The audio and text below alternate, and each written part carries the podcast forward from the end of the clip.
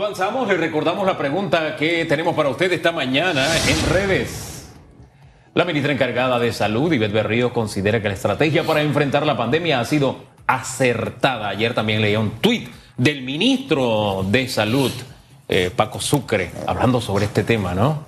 Eh, ¿Usted cómo evalúa eh, las palabras de la, de la viceministra, el punto de vista que tiene el gobierno del manejo de, de la pandemia? ¿Qué más se puede hacer? ¿O usted piensa que el gobierno está equivocado? Porque lo ha manejado mal, no sé. ¿Usted opine? Hashtag Mire, radiografía. Yo voy a opinar sin opinar en el, en el Twitter, porque yo no soy tuitera. Yo, yo pienso que en materia de salud se manejó bien. Sinceramente, en materia económica, no. Espero que eso no duela y que se sientan ofendidos. Señor Argote, usted es más, Hola, usted es más de números que yo. Bienvenido. Pero si hay una cosa que yo sé es manejar la economía de mi casa, de mi hogar. Eh, y eso quizás me ha ayudado en muchos aspectos de mi vida profesional. Eh, eh, también he tenido la experiencia de, de manejar la cosa pública un año y tres meses. No tuve que subir ni bajar escalera. No me convertí en millonaria después que salí de ahí. Es más, creo que trabajo más duro después que salí de ahí. Y ahorita la gran preocupación de mucha gente es, ayer me escribí a alguien, me quieren quitar el apartamento porque debo los muebles, pero es que llevo dos años y no consigo trabajo. Yo le doy de comer a mis hijos con el bono del plan solidario. Mi esposo es el que trabaja, pero sirve para pagar la casa, esto y lo otro. ¿Qué hago, Susan? Y la gasolina y el diésel me dicen que va a subir. Entonces, esa es la realidad de nuestro país. Y en medio de todo esto uno se pregunta, ya la reactivación están dando, no se rasque la cabeza, señor Argote, que la que se la rasca soy yo. Eh, la, la economía ya se reactivó y ahora con esto 40 y 60 centavos. Dice que las filas están a tutiplén en las estaciones de gasolina. Buenos días. Buenos días, a pesar de todo, tenemos la esperanza de que todo mejore. Eh, mira, sobre el asunto de, la, de cómo se manejó, pues yo siempre dije al principio que en la parte de, eh, de salud yo no me meto porque en toda mi carrera de economista nunca me dieron una, una, eh, una materia que se llamó salud pública. Y lo más importante de todo era mantener las vidas. Eso no hay ninguna discusión. Ellos tenían que hacer lo que tuvieran que hacer y nadie podía mediatizar las medidas con el ánimo de no causar problemas económicos. Pero en el salón de al lado debía estar todos los días un equipo económico tratando de mitigar los efectos y haciendo un plan, una estrategia para evitar que pasara lo que ha pasado ahora, que la gente está eh, no, no pudo pagar su casa, no pudo pagar su carro eh, y ahora está acumulando una serie de deudas que tiene un efecto sobre la economía. No solamente el problema de la solidaridad, el problema de la situación de- de las personas que sí es importante, sino que toda esa gente no va a ir a restaurantes, ellos no van a ir a- a- al cine, ellos no van a comprar zapatos. Entonces afecta a la economía en su conjunto el hecho de que hay una contracción en el poder adquisitivo de la gente. ¿Sabe? Lo que no hicimos, no lo hicimos. Ajá. Lo que hay que ver es qué hacemos con lo que tenemos hoy. Y la realidad ahorita. ¿no? La realidad de hoy, ¿no? Eh, y ayer yo recibí un documento eh, que tiene que ver con eh, el sector construcción, que a mí me dejó preocupado. Un documento que revela intimidades de ese sector, donde se aplaude lo bueno, pero dice, esto nos preocupa. Y por ejemplo, en ese documento se dice, oye, muy bien, el paso gigantesco que dio el Ministerio de Salud con estos contratos desde el 2010 que se dieron esos contratos y reactivaron estos hospitales que quedaron varados, que ahora no van a costar más y todo lo demás, pero se reactivó y ahí se está generando empleo y se está moviendo la economía. Pero dice, ojo, el gobierno está licitando obras y hay dos cosas que nos preocupan. Para mí la más preocupante es esta, que tiene que estar pendiente de la capacidad de ejecución y financiera de esas obras, para que no se repita la historia que vimos con esas otras de 10 años. Y añade una lista de eh, proyectos que están ahí varados, que necesitan ese paso gigantesco que dio el Ministerio de Salud. Y rapidito los menciono, porque usted siempre habla de, de- de activar la construcción. Y lo recibí y dije, qué bien, porque viene el señor Argote.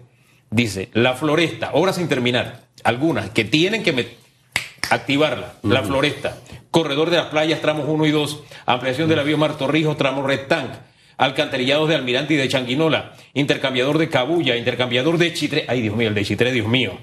Trabajo de renovación de Colón, hace unos días protestaron por eso a propósito en Colón, porque hay algunas calles que están todavía como si hubiera pasado una guerra. Trabajo de renovación de Colón, alcantarillado de Colón, de David, planta de tratamiento de Burunga, 21 Minsacapsis, entre ellos Llano Cartí, Puerto Caimito, Centro de Salud como el de Tocumen, Policlínicas de la Caja Seguro Social Boquete, Agua Dulce, Policentro de San Isidro, Acualia, Saneamiento de la Bahía, Restauración de la Potabilizadora de Chilibre. La lista me pareció larga.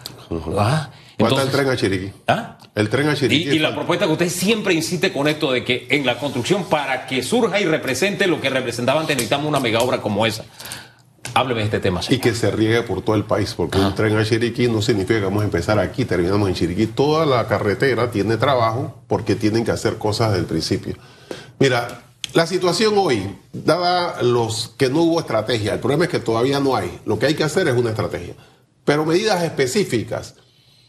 Ante la situación del aumento de la gasolina, que va a ser un efecto inflacionario muy evidente, eh, nosotros no podemos hacer dos cosas. Porque cuando sube el precio de la gasolina, sube el precio de las cosas, los sectores se dividen en dos. No se dividen en el que puede pagarlo y el que no puede pagarlo, no. Se dividen en el que puede mitigar sus efectos y el que no puede hacerlo. O sea, si tú tienes un mecanismo, tienes una empresa que dice, me aumenta la gasolina, yo aumento el precio porque igual la gente tiene que comprar las medicinas o la comida, tú puedes decir, no, tengamos eh, paciencia, eso no depende de nosotros, por favor, tenemos que aceptarlo.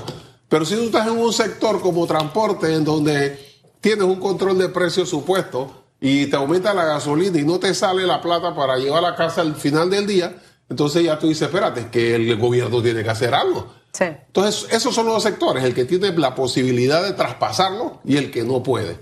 El Estado que tiene que hacer en este momento, o sea, ya que tú no puedes controlar el precio porque la oferta ha hecho que aumente y tú no puedes ir a a, a, decirle a los rusos que dejen de estar eh, sí. matando ucranianos, eh, tú lo que haces entonces es tratar de motivar la demanda, o sea, darle la capacidad de la gente de poder pagar esa, esa cuestión, repartiendo plata por helicóptero, no, eso no es la medida. O sea, haciendo justamente todos los mecanismos financieros que te permitan impulsar los trabajos.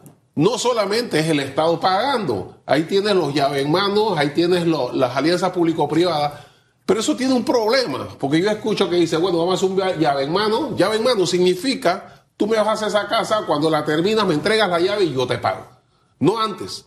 Pero entonces Ahí no se mueve la plata. No, no sí, porque la sí. empresa que está financiando, la que está construyendo, uh -huh. es el que consigue el financiamiento claro. y lo pero hace. Por eso y eso representa por... un costo adicional, recuerde, ¿no? Porque no la necesariamente. La riesgo. Mire, sí, y por pero eso no necesariamente. Hay dos cosas allí que me hacen ruido. Por eso que usted ve muchos proyectos que no terminan, porque las empresas no tienen liquidez para poder terminar los proyectos. ¿Cuántos tenemos en esa fila allí? Y luego cuando usted regresa, usted tiene que volver a meter la mano y más plata porque se ha deteriorado un montón de cosas que ya usted había ejecutado. Y segundo, que lo que me preocupa es que todo se va formando como una cola de atraso. Uh -huh. O sea, ese, esa empresa pueda que le meta su plata, hay algunas que pueden, el, el licenciado, pero hay otras que no. Le quedo debiendo a Hugo, el subcontratista, le quedo debiendo al otro, le quedo debiendo al otro. Entonces, al final eh, siento que tenemos que buscar como que lo, que lo que sea más práctico en este momento. Alguien muy sabiamente dijo el mejor subsidio para un país es poner a la gente a trabajar. En este momento ya la realidad del petróleo no la vamos a poder cambiar, señor Argote, como usted bien lo dice. Entonces creo que si le damos al panameño trabajo, donde se gane su plata, va a poder hacerle frente al tema del combustible. Hay gente que todavía está cobrando jornadas reducidas en sus empleos y otras personas que están eventuales que los llaman de vez en cuando. Ok, trabajo pone el apellido, trabajo productivo. Porque okay. si lo que vas a hacer es empleados públicos para que estén eh, en, en un escritorio, eso no sirve de nada. Lo que sirve es un trabajo productivo, que tú haces una carretera o tú haces el tren o haces el metro, porque al final del periodo esa plata que puso el Estado se transforma en un activo que vale la construcción. No gente que esté pintando y que esté barriendo, porque eso no es productivo. ¿Qué pasa con los llaves en mano? Lo que pasa es que tú llaves en mano creativo. Y eso pasa no porque no pueden, sino porque le dan una parte por avance de obra. Entonces ya no es llave en mano. ¿Qué pasa? Hay empresas que cuando le dan el avance de obra, lo que falta por construir ya no le es rentable porque ya cobró la mayor ganancia. Entonces en el último paso dice, mira, si yo termino esto me voy a ganar 10 dólares. Así que mejor me voy y que lo haga otro. Por eso este documento que recibí y le, leí, donde se destaca lo bueno, pero también lo malo, este documento que se maneja en el sector construcción, me parece que cobra relevancia. Es decir, te lo ganaste, espérate, no es que te lo ganaste porque te lo ganaste, es que yo debo tener como yo que te estoy contratando, la parte contratante, debe tener la certeza de que esa empresa tiene la solvencia para realizar la obra y llevarla a buen término. Yo siempre hablo del Panamacondo que tenemos, de una obra colosal como fue la ampliación del canal, que si usáramos los contratos que se usan en el gobierno central, todavía estaríamos tirando la primera palada. No lo habríamos ampliado todavía.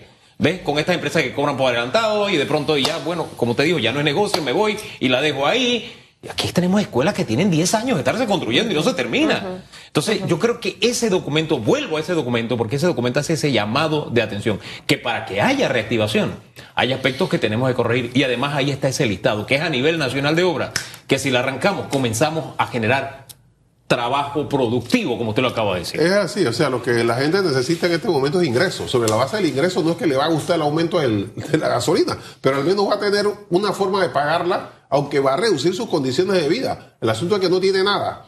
Por lo que planteo entonces es que hay diferentes herramientas. Yo no digo que todo lo apostemos a las alianzas público-privadas ni que todo lo apostemos a la llave en mano, pero eso lo que hace es la capacidad que tú tienes las tres.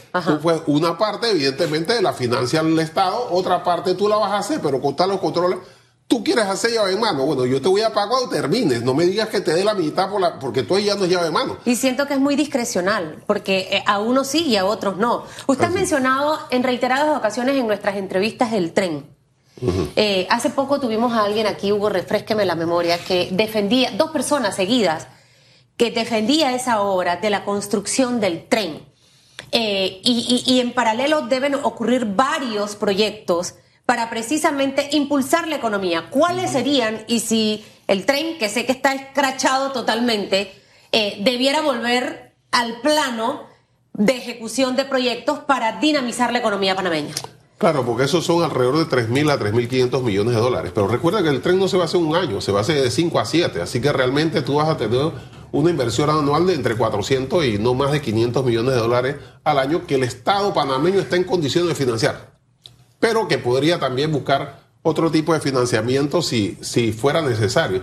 El asunto es que, mira, el problema de la economía en su conjunto, de la economía mundial, es que eh, no vemos todas las partes, o sea, la matriz es muy compleja. O sea, si por un lado el aumento del petróleo va a golpear la economía panameña, por el otro lado el aumento de los precios de los granos crea condiciones para que países vecinos como Argentina, Brasil, que son productores de grano, van a tener mayores ingresos, e inclusive países petroleros como Colombia, eh, Ecuador, eh, y esa gente se mueve o va a tener poder adquisitivo para venir a Panamá a hacer turismo, a comprar, a hacer una serie de cosas. Entonces el efecto no es solamente de un lado, la matriz es compleja pero eso se puede hacer y se puede calcular y sobre esa base el Estado puede tener políticas, no solamente decir, uy, qué triste, no podemos hacer nada, eh, vamos, porque ya toda la plata, como dice, no podemos usar el canal, porque ya toda la plata la estamos usando para pagarle a los empleados públicos y para la gasolina de los diputados y para la movilización de los diputados. Así que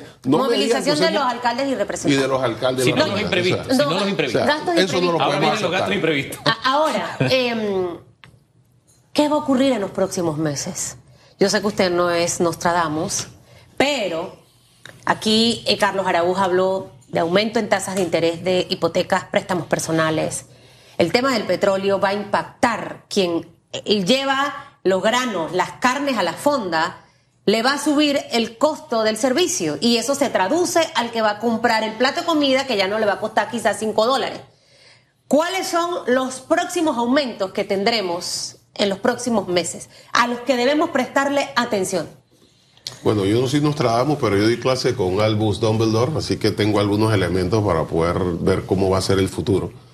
Eh, aumento de precios no solamente por la gasolina, sino por los insumos agrícolas. Recuerda que muchos de los insumos agrícolas vienen de Alemania, de Europa.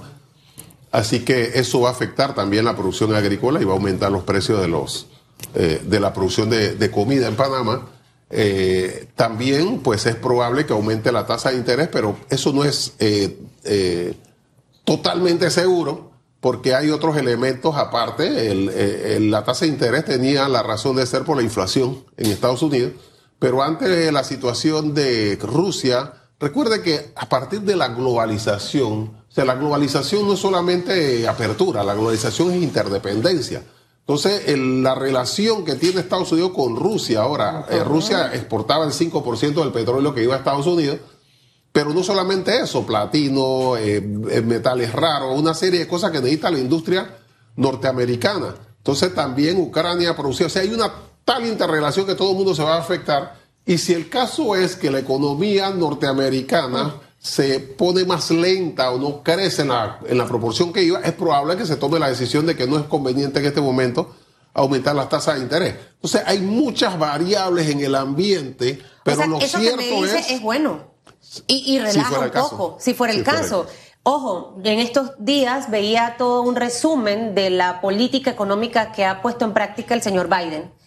Eh, y en, base a la pandemia y todo lo demás, ¿usted cree que Estados Unidos no se enfocará básicamente en buscar precisamente lo que usted acaba de hablar?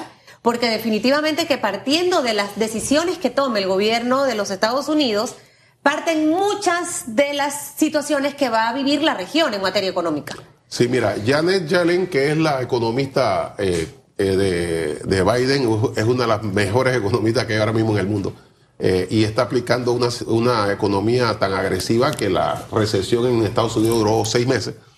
entonces sí, seguramente están tomando, van a tomar medidas ante la situación económica y perfectamente nos afecta a nosotros porque eh, sabemos la relación que tenemos con Estados Unidos. Entonces, que Estados Unidos esté bien a nosotros nos, nos favorece. Yo no digo que la situación va a mejorar, no, no hay forma de que mejore ante una situación de guerra eh, que no tenía que darse, eh, pero lo cierto es que puede que no sea tan negativa si nosotros tenemos primero no dependemos de lo que haga Estados Unidos, porque ese es lo otro. O sea, nosotros no podemos andar por el mundo con la mano extendida pidiendo que vengan los inversionistas para poder resolver el problema. Tenemos que tener una estrategia propia y luego los inversionistas vendrán a un país en movimiento y en crecimiento. Si tenemos eso, nosotros seguramente vamos a tener eh, mejores condiciones. Seguir en la lista Gafi, ¿qué efecto tiene en ese panorama que usted nos pinta? Bueno, mi perspectiva sobre eso es, la siguiente. Yo creo que la lista no vamos a salir nunca.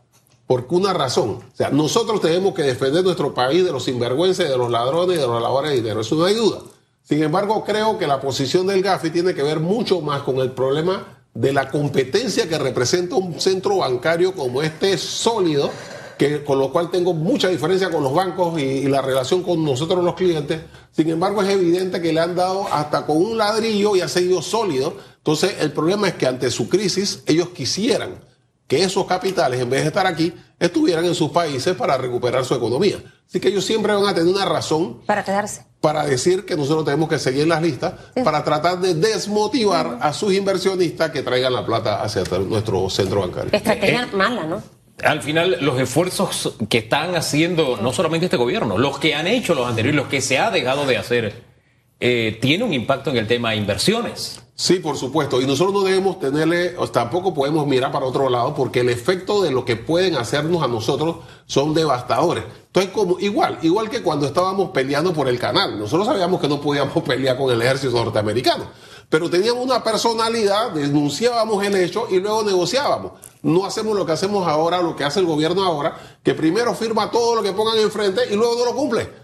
Entonces quedamos peor, porque quedamos irresponsables porque no cumplimos las medidas que tomamos, que firmamos, y por otro lado, débiles porque se firma cualquier cosa que le pongan. De eso hablaba el señor Tuttle esta mañana, ¿no? Y hablaba de algunas leyes que Panamá ha aprobado, algunas tienen hasta tres años de haber sido aprobadas, cumpliendo con los requerimientos de Gafi pero no se han ni siquiera reglamentado, claro, mucho menos puesto en práctica.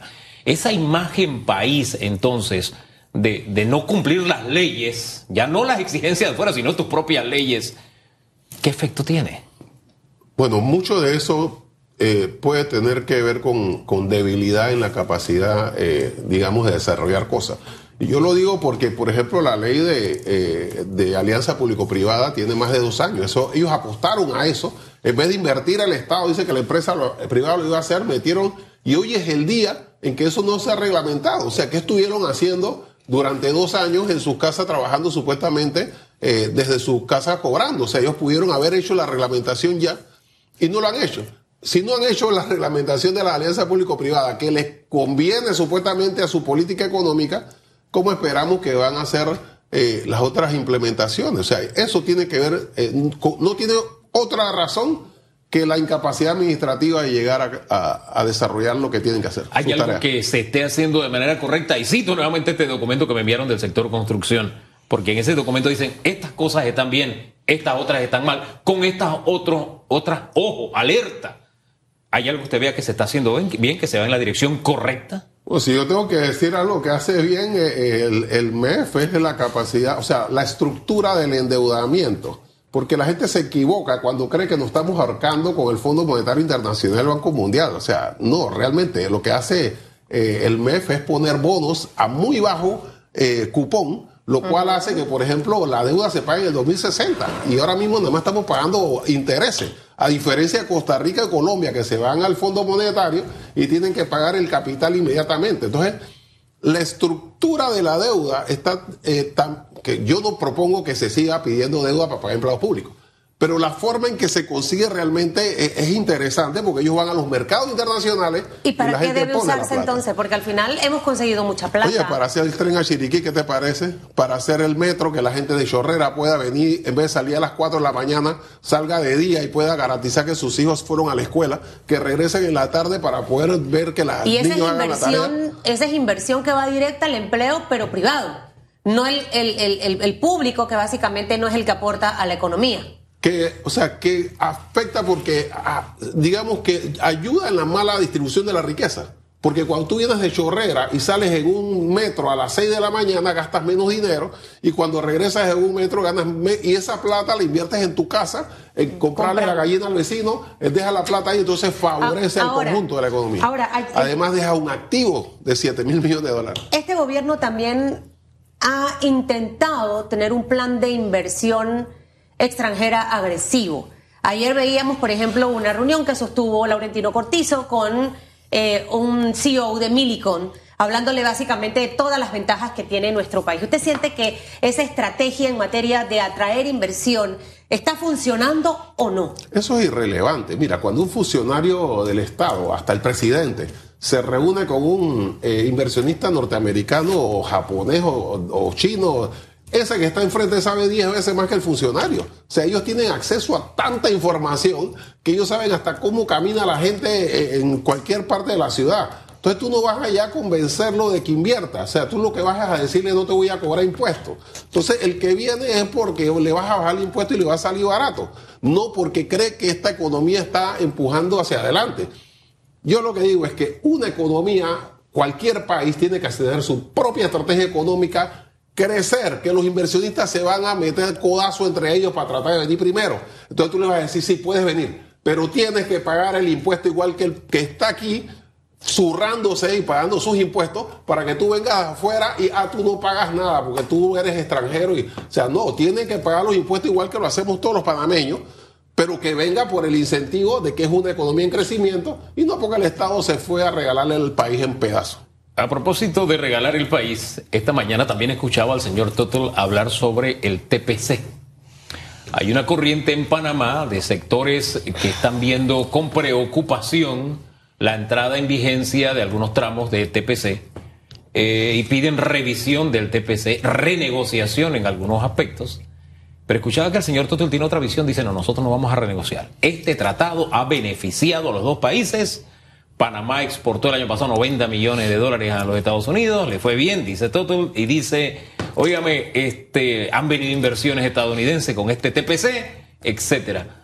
¿Usted comparte el criterio del señor Total o debemos tener una actitud agresiva para renegociar ese tratado? Mira, yo no estoy de acuerdo en que tú, el, mundo no va a retroceder.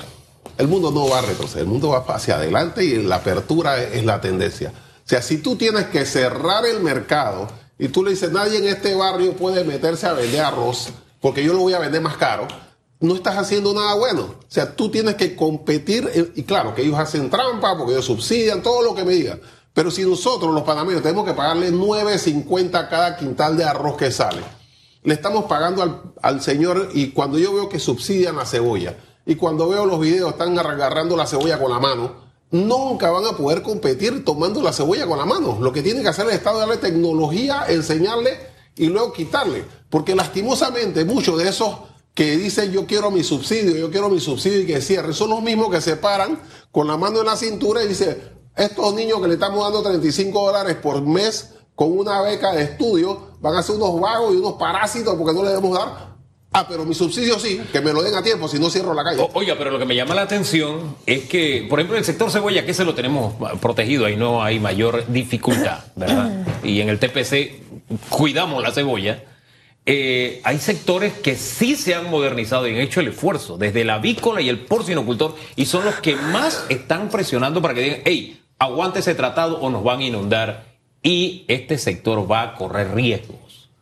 Mira, nada es rectilíneo y cualquier política económica tiene que tener la capacidad de dar excepciones. Si el caso es que nos quieren inundar porque a ellos no les gustan las, eh, comer las alitas y nos van a inundar de alita de pollo a un precio por debajo del costo, por supuesto, tampoco vamos a ser los más ingenuos ni los más eh, que, vamos a aceptar todo lo que nos digan, muy por el contrario, tiene sus excepciones, pero lo fundamental que tenemos que saber es que ya no vamos a regresar a la década del 70, en donde se cerraban todos los mercados para que tú pudieras vender los zapatos muy caros y que se te rompieran a la semana de estar en la escuela, porque los zapatos solamente podían venderse los zapatos panameños. O sea, tiene que saber, pero para eso el Estado tiene que tener una estrategia de aumentar la capacidad tecnológica de, esas empresas y de esos productores en lugar de simplemente cerrar el mercado para que puedan vender más caro. Señor Felipe, si usted pudiera, para concluir nuestra entrevista de hoy, hablarle a ese panameño y a ese panameña y extranjero residente en Panamá,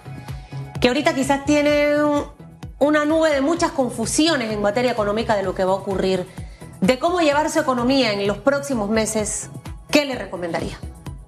Bueno, el, mensaje que le digo, mira, este es un país resiliente. Este es un país donde tú sales a las 4 de la mañana. Cuando yo tengo que viajar, salgo a las 4 de la mañana hacia el aeropuerto y ya la gente está saliendo para el trabajo. Eso no ocurre en los demás países. O sea, este es un país donde la gente sale a trabajar y produce y donde los empresarios están haciendo su parte. La gran mayoría. Hay algunos que no y algunos que tienen un sistema antiguo. Sin embargo, este país tiene grandes posibilidades. A pesar de los gobiernos, no de este, el anterior y el anterior, el reguete anterior ¿Por qué? Porque tenemos un canal que recuperaron esa generación que ahora no le están dando lo que deben y quieren darle cuatro reales de jubilación.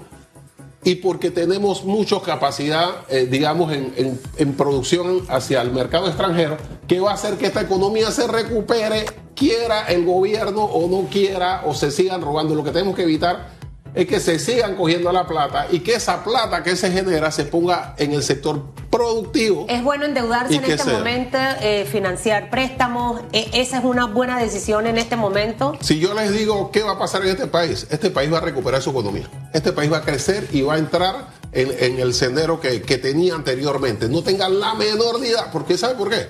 Porque este país no es El Salvador, ni Nicaragua, ni Guatemala, ni Colombia, ni Venezuela, que tiene un ingreso por cápita una cuarta parte. Nosotros somos uno de los tres países latinoamericanos de ingresos altos. Chile, Uruguay y Panamá. Sí tenemos grandes posibilidades, pero hay que hacer la tarea. Me encanta haber escuchado eso. hay que hacer la tarea. Alguien dijo, Panamá está condenado al éxito. Así mismo es. Y eso es gracias a los panameños. Y la tarea, y la tarea hay que seguirla haciendo. Empuje trabaje, esfuércese. Mire, yo le digo a la gente, no te desanimes por lo que veas a tu alrededor. Sigue enfocado, sigue tu meta. El trabajo habla por uno mismo. Y al final la mejor satisfacción es Hugo cuando usted disfruta de esas, de esas gratitudes que le regala el haber trabajado. Señor Argote, gracias por haber estado con nosotros. Gracias, gracias. Famanía.com. Estoy haciendo un pedido especial. Punto pa. Estoy haciendo un Estoy pedido viendo sus, especial. estoy viendo sus Y recuerden el libro que No, está, no, no, ya, sí. ya está en Sí, el libro que le trajeron a Hugo. Exacto, exacto. Ya usted sabe lo que quiere decir le trajeron a Hugo. ¿no? No, no, no, no, no, no. Tengo como 10 libros, se lo dije. Lo hice para molestar. No, pero el que cumple la palabra hay que decirlo. Y eso es lo que necesitamos en Panamá, gente que cumpla la palabra. La última vez que lo entrevisté, creo que fue en debate abierto. cuando Le dije, quiero el libro, aquí está. Un cambio radical, ¿cuándo está disponible a la venta? Actualmente lo tengo en preventa. Va a estar llegando el lote completo el 15. Voy a tener una presentación el 17 que es muy reducida, no es abierta al público porque es un espacio reducido ahora en la Estrella de Panamá. Sin embargo, va a estar por YouTube y las redes sociales, eh, en donde va a haber gente, eh, digamos, importante del país en esa presentación haciendo preguntas específicas, porque esta es una estrategia económica y es un catálogo de medidas que debemos tomar para responder a todo tipo de cosas, incluyendo doy respuesta a qué hacer con las criptomonedas. De todo hay ahí. Material de lectura, entonces se suma a la rumba de libros que tengo, pero este voy a ponerlo arriba. ¿ah? Lo voy a poner arriba. Gracias. Material de consulta. Gracias por estar con nosotros esta mañana y por ese detalle del libro que también va a estar disponible para usted dentro de algunos días, señor Argote. ¿Mm? Pausa y regresamos con algunos de sus puntos de vista respecto a la pregunta de esta mañana.